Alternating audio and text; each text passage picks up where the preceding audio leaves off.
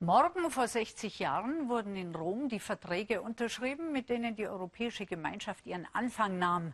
Ein großes Jubiläum also, auch wenn es derzeit eigentlich nicht sehr viel zu feiern gibt unter dem Sternenbanner.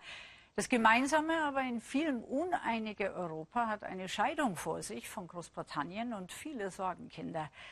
Vier davon haben wir diese Woche bereits besucht. Heute geht es nach Malta, dem kleinsten Spross im Mittelmeer der die Großen massiv verärgert mit seiner unartigen Steuerpolitik.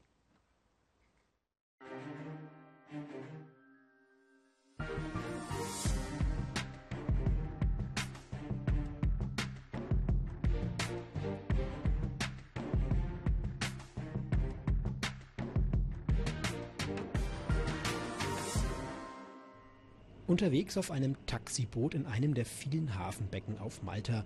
Dieser Shuttle-Service ist oft die schnellste Möglichkeit, um von A nach B zu kommen und beliebt bei Touristen. Alfredo Mikalev kennt jede Ecke hier, er fährt sein Boot seit 70 Jahren.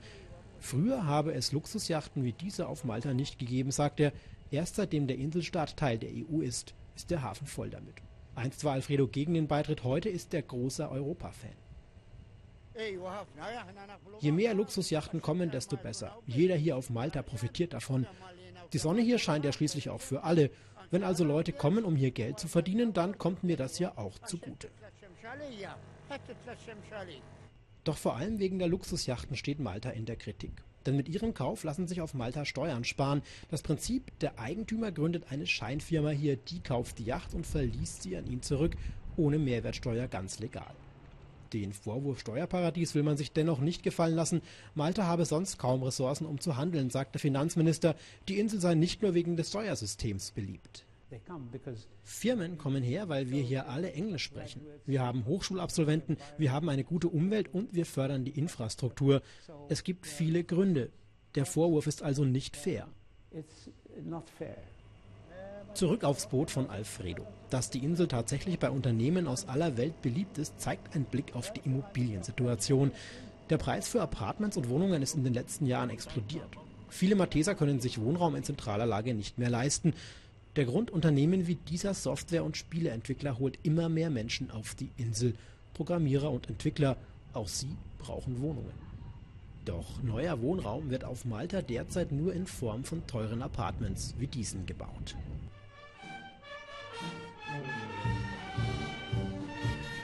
Am Abend in Rabat, einem kleinen Ort im Inselinneren. Mit einer feierlichen Zeremonie ehren die Einheimischen den Schutzpatron der Handwerker unter sich. Der EU-Beitritt vor 14 Jahren hat die Insel nach vorne gebracht, sagen die meisten hier, doch der Boom gehe inzwischen zu schnell. Es gibt kaum noch eine Mittelschicht in Malta. Entweder bist du reich oder du kämpfst ums Überleben. Ich hoffe, dass die, die regieren, endlich daran arbeiten, um das zu ändern.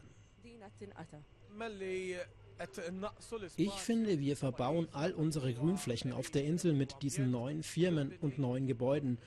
Dabei könnten wir so viele verlassene Gebäude nutzen. Zurück im Hafen bei den maltesischen Fischern. Jetzt im Frühling machen sie ihre Boote fit für die Saison. Seit dem EU-Beitritt fehlen ihnen vor allem Arbeitskräfte. Keiner auf der Insel wolle den Job noch machen, sagen sie. Und Carmelo Zamit ärgert sich über die vielen Auflagen der EU. Alles werde vorgeschrieben, von der Fischmenge bis zu den Fangnetzen. Wenn Sie mich als Fischer fragen, bin ich gegen die EU. Aber als Malteser bin ich eigentlich für sie. Mehr Luxus, mehr Touristen, neue Arbeitsplätze. Alfredos Herz schlägt für die EU, sagt er, und stimmt zum 60. Geburtstag ihrer Gründungspapiere ein altes Hafenlied an. banana banana